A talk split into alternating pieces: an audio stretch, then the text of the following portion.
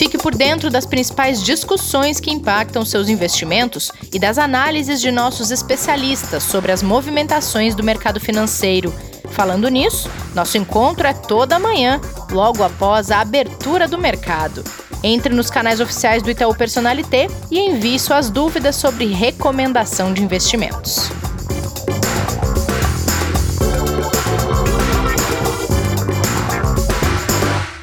Olá, você está ouvindo o Investidor em Foco, podcast de investimentos do Itaú Personalité. Hoje é quarta-feira, 6 de maio, dia de reunião do Copom sobre a taxa de juros e também dia de falar de carteira Itaú. Não sai daí. Bom dia, Kleber. Não sai daí você também. Bom dia, Renata. Estou aqui, tudo bem? Tudo bem. E contigo e seus vizinhos passarinhos seguem por perto? Também. Esses estão sempre bem. Nunca reclamam aqui. Estão ótimos. É... Kleber, bolsa começou o dia oscilando, dólar subindo à espera da decisão do Copom se vai manter ou derrubar mais uma vez aí a taxa de juros, a Selic. O mercado se mantém em expectativa para mais uma queda da Selic? A queda é dada como certa pelo mercado, viu, Renata? A gente só tem a dúvida do hum. quanto vai ser realmente esse corte que vai ser feito. A gente, até o uhum. final do dia de ontem, estava aí com uma divisão entre as apostas dos analistas, dos economistas, dando aí 60% de chance para um corte de 0,5%. É, e mais 40% que daria a chance de um corte de 0,75. Tá? É, o que vai ser mais importante, além, obviamente, do corte que vai ser anunciado hoje pelo Banco Central, é exatamente qual vai ser o discurso, né, qual vai ser a direção de política monetária que vai ser apresentada aí pelo Copom, pelo Banco Central, que é o mais importante que a gente tem que, que olhar hoje. Aqui no Itaú, a gente tem a, a projeção de um corte de 0,75 para essa reunião, tá? E, uhum. de qualquer forma, o que é dado é que o corte ele é necessário até porque a gente tem hoje uma necessidade muito grande, não só pela parte de estímulo, de redução de custo, né, da ponta de juros, uh, mas principalmente também pela necessidade que o país passa hoje com todos os impactos econômicos que a gente já vem falando, uma inflação muito baixa, que faz todo sentido que a gente tenha essa redução nesse momento, tá? Você Verdade, perguntou de amanhã... bolsa, tá? Só para passar. Ah, uhum. é, a bolsa ela está realmente com uma oscilação até que forte agora na abertura ela abriu sinalizando, o, o mercado futuro está sinalizando queda agora, caindo 0,67, o mercado à vista abriu uma leve alta de 0,25, mas ainda com os investidores também digerindo outras notícias e informações que saíram aí ao longo do dia de ontem, tá? Beleza, e amanhã a gente vai falar dos resultados do Copom com o economista da Asset, né? Isso, o, o Matheus Rachu vem falar com a gente aqui para bater um papo exatamente sobre macroeconomia, sobre cenário, né, como que, que a Asset, né, a Itaú Asset hoje enxerga todo o cenário econômico brasileiro e também internacional e principalmente comentar aí das decisões que vão ser apresentadas hoje pelo Banco Central no Copom.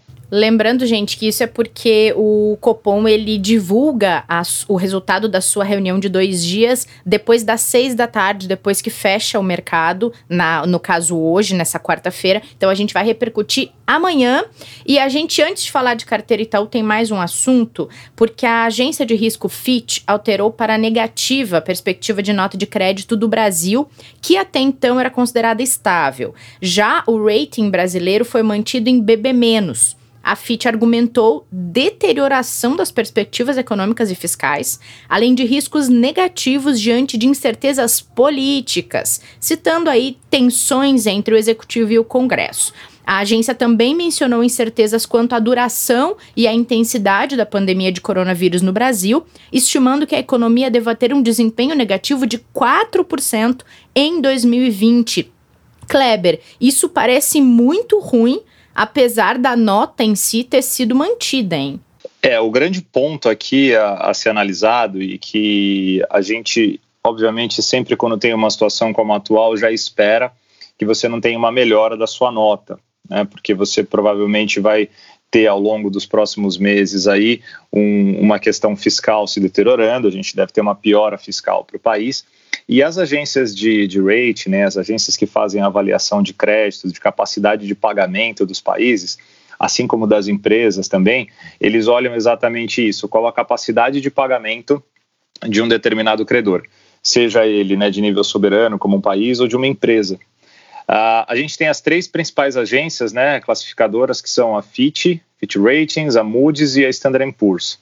Uh, todas têm classificações muito parecidas né, na forma de como dar a nota de crédito uh, para esses credores. Quando a gente olha para o BB-, ele fica ali é, numa categoria que eles chamam de especulação é, de baixa classificação.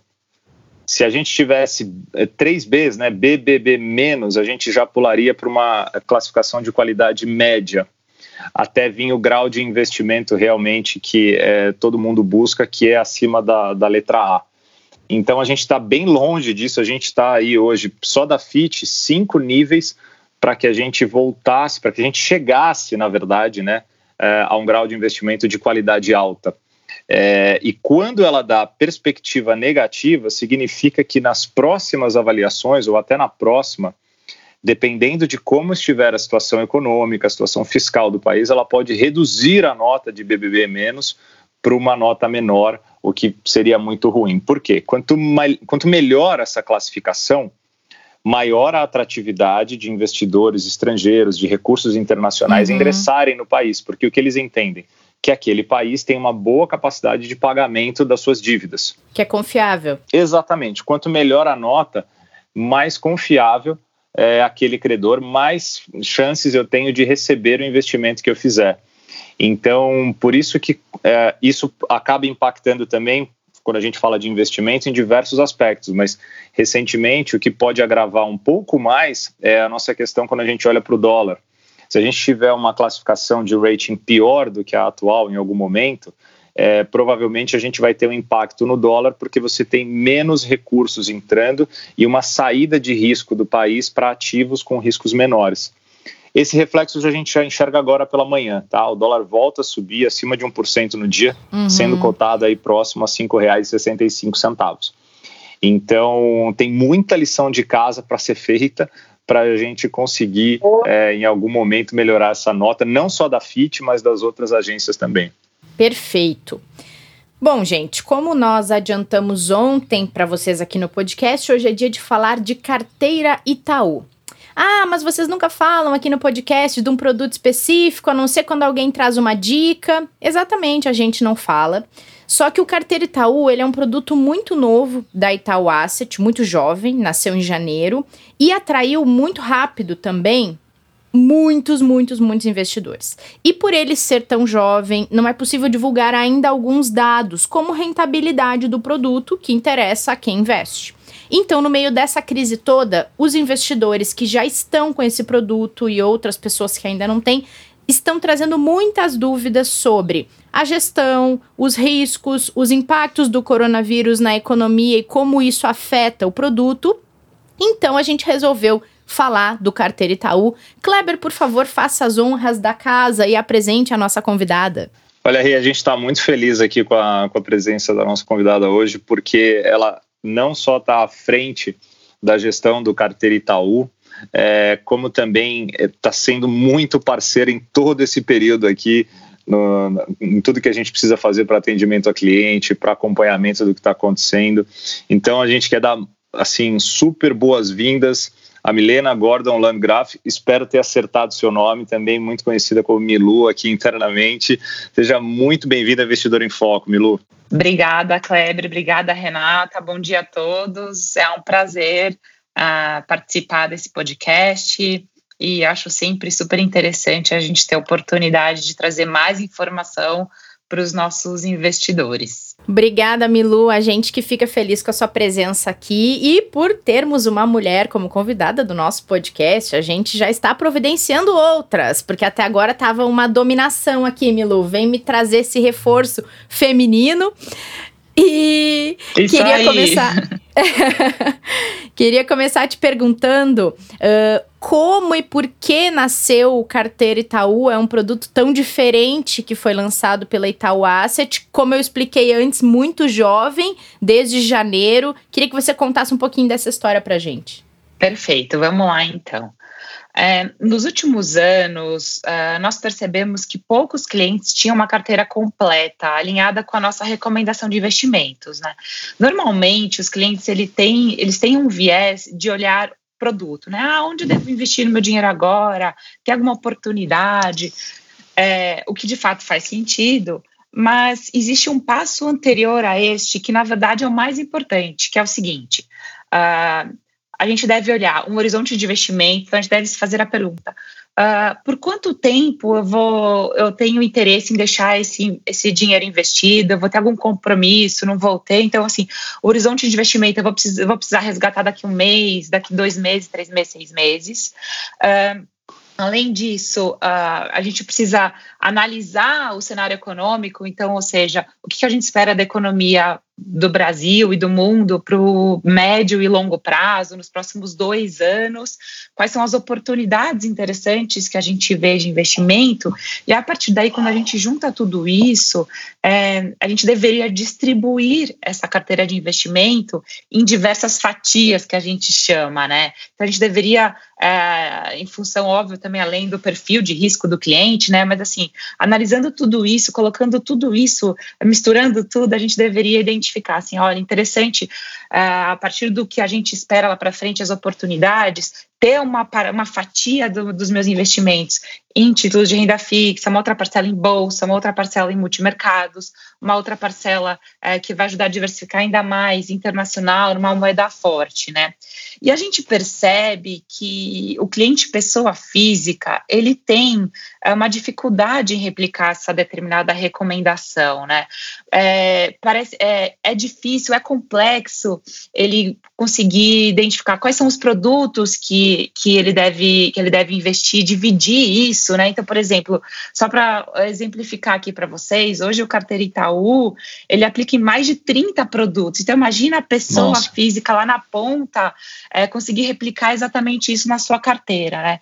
Então, o que a gente percebeu que existia essa dificuldade do cliente pessoa física fazer isso na ponta, e aí, a partir daí, a gente resolveu reunir tudo em uma cota, em um fundo só. Então, ao invés do cliente ter que dividir, fazer milhares de aplicações, ele só tem que aplicar em um produto, né?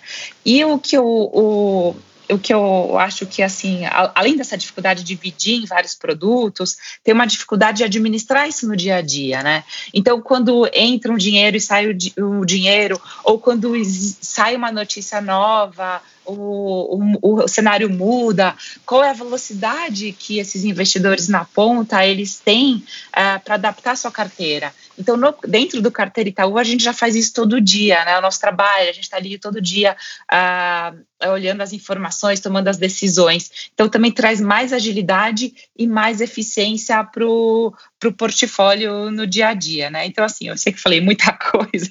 Se eu puder resumir em três pontos, eu acho que, assim, primeiro ponto é acesso a uma forma de investir como os clientes mais sofisticados do mundo investem, né? Então, essa metodologia que a gente traz para dentro do Carteira Itaú, é como os investidores mais sofisticados do mundo fazem. Então, grandes fortunas, grandes fundos de pensão, enfim, então a gente está trazendo para o investidor pessoa física essa tecnologia sofisticada, tá?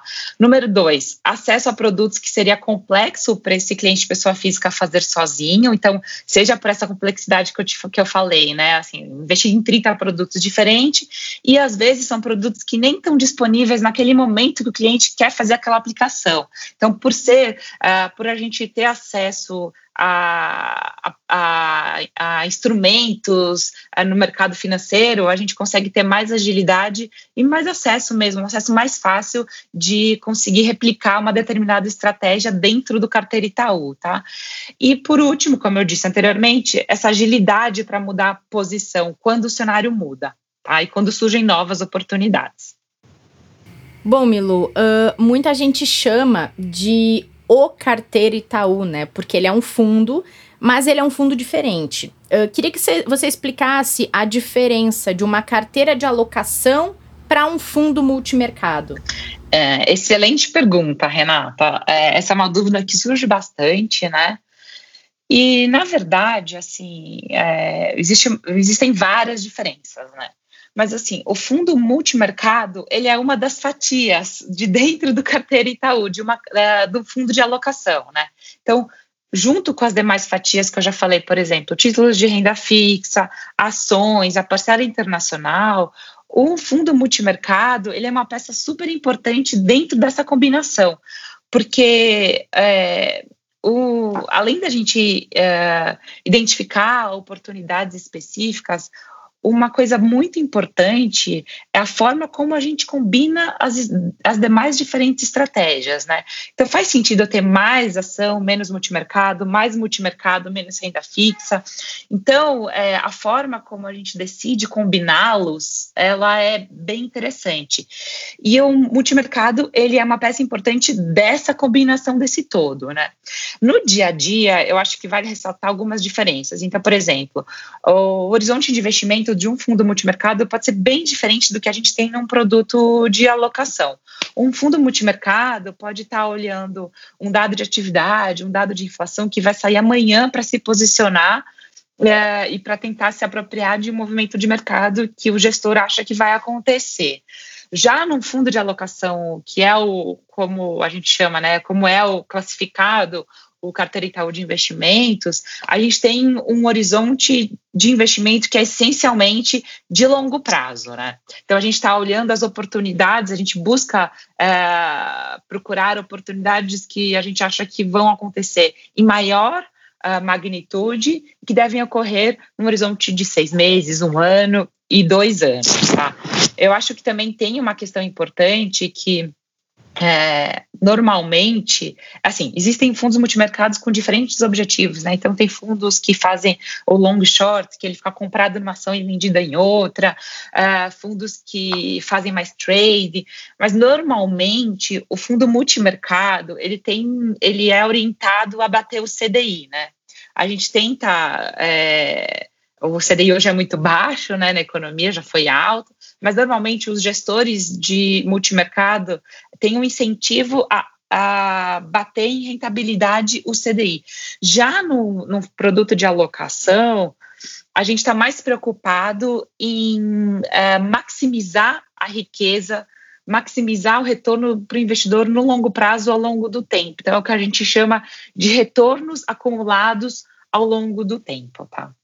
Milu, e você falou para a gente que tem ah, a diversificação também internacional, né? tanto nos ativos é, que a gente faz aqui nos investimentos no mercado brasileiro, quanto também ativos internacionais. Conta um pouquinho para a gente de como que é essa distribuição e como que o carteira está operando hoje esses ativos. Claro. Uh, então, a decisão de investir no exterior, ela passa pela mesma decisão de investir em qualquer outro ativo, né? Então, primeiro, a gente precisa identificar que esses ativos estão atrativos, né? Existe um potencial ali de valorização. E, em segundo lugar, é, qual é a forma ótima de combiná-los com os demais ativos da carteira, né? Então, olhando especificamente para 2020, nós aumentamos significativamente a participação da, do internacional na recomendação, porque a gente acreditava que é, teria um valor nessas exposições ativos de riscos de outros países. Então, por exemplo, Bolsa Americana, Bolsa de países emergentes que tem um peso importante de Ásia, Japão, mas também e principalmente pelo papel de proteção que essa exposição à moeda forte traria para a carteira como um todo, para o portfólio como um, como um todo, né? Que olhando para trás foi de fato uma decisão acertada, né? Então a gente decidiu ter o equivalente a metade da exposição local em bolsa, em bolsa local nessa carteira diversificada em ativos internacionais, tá? Esses ativos internacionais, eles são majoritariamente em dólar, mas eles também têm um pouco de exposição ao euro e, a IEM, e ao IEM.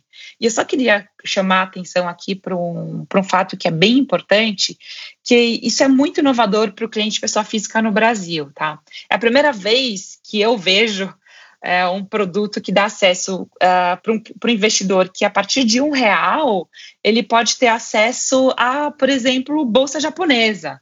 E eu acho Isso que é muito legal. É muito legal. E eu acho que o mais interessante disso tudo é que, muito provavelmente, se esse investidor fosse é, tomar essa decisão individualmente, sozinho, muito provavelmente ele não ia investir na bolsa japonesa, né? Talvez ele não se sentisse confortável, é, talvez uh, o, o, prazo de cotização desse, investi desse investimento não, não faria sentido para ele. Mas quando a gente olha esse investimento, bolsa japonesa, bolsa americana, títulos de uh, soberanos de vários países, dentro do contexto dessa carteira completa e diversificada, faz total sentido. Muito legal. E Milu, a gente vive nesse momento num contexto muito atípico, único, eu diria, de crise, incerteza econômica, uma combinação toda de, de situações causadas pela pandemia do coronavírus. Muitos gestores de produto têm uh, tentado estratégias diferentes para tentar proteger seus produtos da crise e para tentar aproveitar o que puder desse cenário. Como é que tem sido a gestão do Carteira Itaú diante desse contexto? Vocês precisaram mudar estratégias para conseguir trabalhar por um, pelo desempenho que vocês estavam projetando para o ano? Sim, é, por construção, o carteiro Itaú ele já tem é, proteções é, numa situação normal, né? Agora, em relação a essa pandemia, na verdade a nossa atuação começou antes, começou ali no final de janeiro e antes do Carnaval. É, a gente entendeu que uh, nós estávamos muito expostos a uma desaceleração global mais forte, pela natureza do, do nosso portfólio nas nossas principais apostas, né? Então a gente não sabia naquele momento é, qual seria o impacto global do coronavírus. A gente imaginava que, que teria um impacto, mas ninguém tinha ao certo a ideia da magnitude como hoje a gente tem, né? Então a gente decidiu uh, lá em janeiro, já na, na, segunda metade de janeiro, aumentar as nossas proteções. Uh, então a gente aumentou a participação de títulos do Tesouro Americano. A gente começou a aumentar em janeiro, veio aumentando ao longo de fevereiro, tá? E ali quando e também aumentamos a exposição em dólar. E quando o risco da pandemia se, se intensificou mesmo, a gente é, adicionou ainda mais proteção. Então, se você for comparar ah, ao que seria uma posição em situação normal, a gente estava com uma parcela de, de proteção muito maior, assim, mais do que o dobro do que a gente teria numa situação numa situação normal, tá? E eu acho que a gente isso foi do ponto de vista defensivo, né, do ponto de vista da proteção. Agora uma outra decisão importante que a gente tomou foi recompor a nossa posição de bolsa, tá? Depois da queda forte.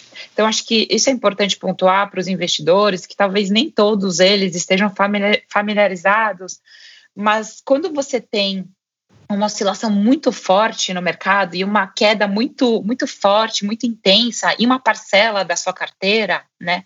Essa parte, essa parcela relativa aos demais investimentos, ela cai. Então, a gente tomou essa decisão de recompor essa parcela que tinha se desvalorizado, que tinha perdido valor. Né? Então, lá no mês de março, o que, que a gente fez? A gente é, foi recompondo a posição de bolsa, comprando bolsa. Tá? E eu acho que essa foi uma decisão muito importante, porque se a gente não tivesse feito isso, a gente teria pego essa recuperação que ocorreu no mês de abril numa posição muito menor do que aquela que a gente tinha uh, na queda de março, tá? Então, essa também foi uma decisão importante para recuperar parte importante da performance. E Milu, a gente sabe que tudo mudou com, com a pandemia e com, com esses impactos todos econômicos, é, e vocês tinham um planejamento, uma projeção, né? Uh, e uma expectativa para o pro produto, né, para as alocações aí para o ano de 2020. Como que fica agora essas projeções a partir desse momento, depois de tudo que aconteceu? O que, que vocês estão esperando o que, que vocês acreditam em termos tanto de resultado quanto de desempenho para o produto agora em 2020, pós todas essas mudanças que você explicou para a gente? É, então, assim, o risco de mercado ele aumentou muito, tá? Que é o que a gente chama volatilidade. Uh, as oscilações que vêm ocorrendo uh, em todos os ativos tá, no mercado, elas estão com um padrão diferente do que foi no passado. Então, por conta disso, eu acho que o, o carteira Itaú ele vai chacoalhar um pouco mais tá, do que é, ele chacoalharia, digamos assim, é, numa situação normal. A volatilidade daqui para frente, ela vai ser maior do que ela foi em janeiro, mas muito provavelmente vai ser menor, a gente espera assim, né, do que foi em março, em abril. Mas de qualquer forma, o, o produto vai oscilar mais, tá?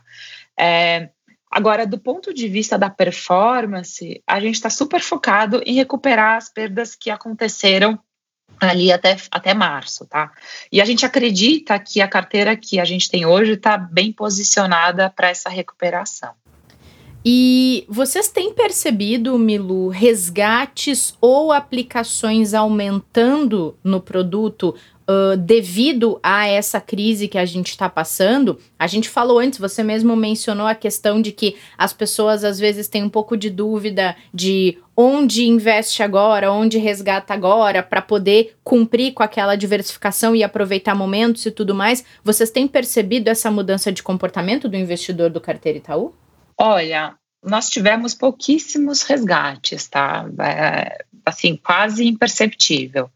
Eu entendo que faz sentido, porque o carteira Itaú, ele é um produto de longo prazo.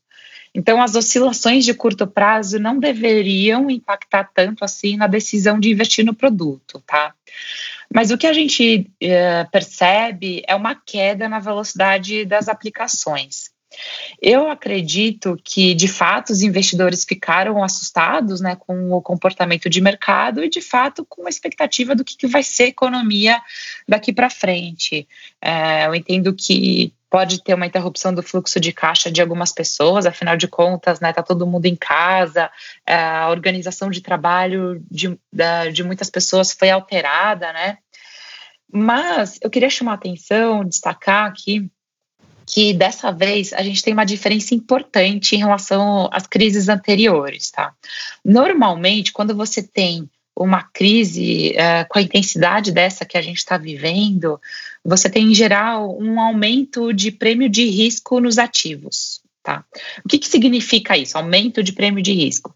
Significa que, que em momentos de maior incerteza, os investidores simplesmente pedem uh, uma expectativa de retorno maior para se posicionar.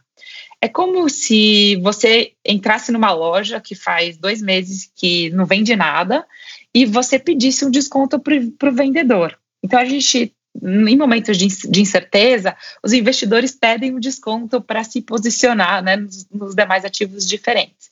E nesse contexto, assim, os países emergentes e o Brasil, incluído nessa classe de, de países emergentes, normalmente, com medo de fuga de capitais, sempre aumentavam as taxas de juros. Então, você tinha um contexto onde você tinha uma contração econômica muito forte junto com um desestímulo para o dinheiro fluir para atividades produtivas, porque aquele, aquela aplicação financeira sem risco estava super atrativa porque os juros tinham subido, tá? Agora, nesse momento, é, a gente não vê isso, pelo contrário, o Brasil está cortando juros, como o Kleber disse, a gente tem hoje, você também, né, Renata disse, a gente tem hoje a reunião do Copom e é esperado que, que o Banco Central corte os juros, a gente vai para a taxa de juros no Brasil Selic para a mínima histórica, né? Então, é, hoje, quem tem dinheiro disponível é, tem pouquíssimas oportunidades, quase nenhuma, de retornos altos com pouco risco. Então, é o que a gente chama de custo de oportunidade. O custo de oportunidade para você correr risco é muito baixo, e eu acho que esse é o principal fator que está norteando as decisões de investimento no Brasil hoje, tá? Milu, bom, depois de tudo isso, eu, eu, sou um pouco suspeito, a Renata sabe, né? Eu sou fã do, do, carteira, do modelo de gestão, e por isso que você acabou de falar agora, né? Com juros tão baixos, você tem oportunidade de colocar num produto é, que vai fazer tantos investimentos e diversificar tanto, buscando os prêmios que sozinho o investidor, é, o investidor que não é profissional, ele tem mais dificuldade de alcançar.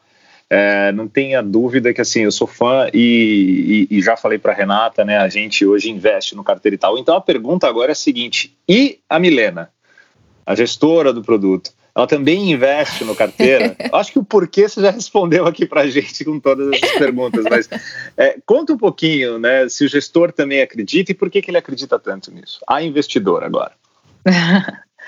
Claro, claro que eu invisto no, no Carteira Itaú. É, é, primeiro, porque eu acho que é a forma correta de, de se investir. Eu acredito nessa metodologia, então Legal. eu uso esta mesma metodologia para o meu dinheiro. Né? É, eu acho que é importante também o gestor do fundo é, demonstrar esse, esse alinhamento, é uma credibilidade né, para o investidor, ponta final, saber que, que, que eu acredito no que eu estou vendendo, né, do que a gente quer mostrar para o investidor. Né?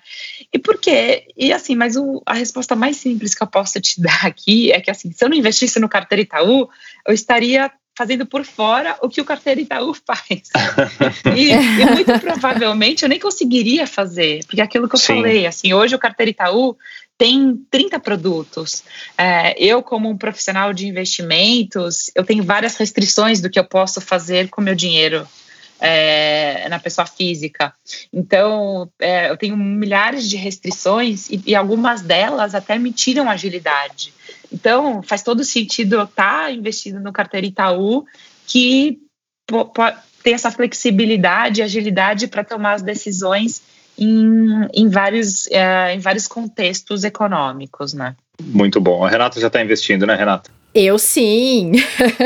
e só, só passar uma nota, uma nota bem rápida que eu acho que é importante. Como o produto tem menos de seis meses, a gente não pode apresentar resultado, a gente não pode, é, por questão de regulamentação, dizer qual está sendo qual está sendo o retorno do fundo. Mas uma coisa que a gente pode falar é que, sem dúvida nenhuma, ele está respondendo muito bem a todo esse movimento, certo, Milu? Ele está conseguindo dar uma resposta muito positiva para o investidor que tem apostado, que tem acreditado é, num período tão difícil. Eu acho que pelo menos essa mensagem a gente pode deixar e convida todos os investidores para conhecer né, em todos os canais do Itaú, né, Rê, que está disponível aí o carteira Itaú para ele ter mais informações, assim como os nossos especialistas.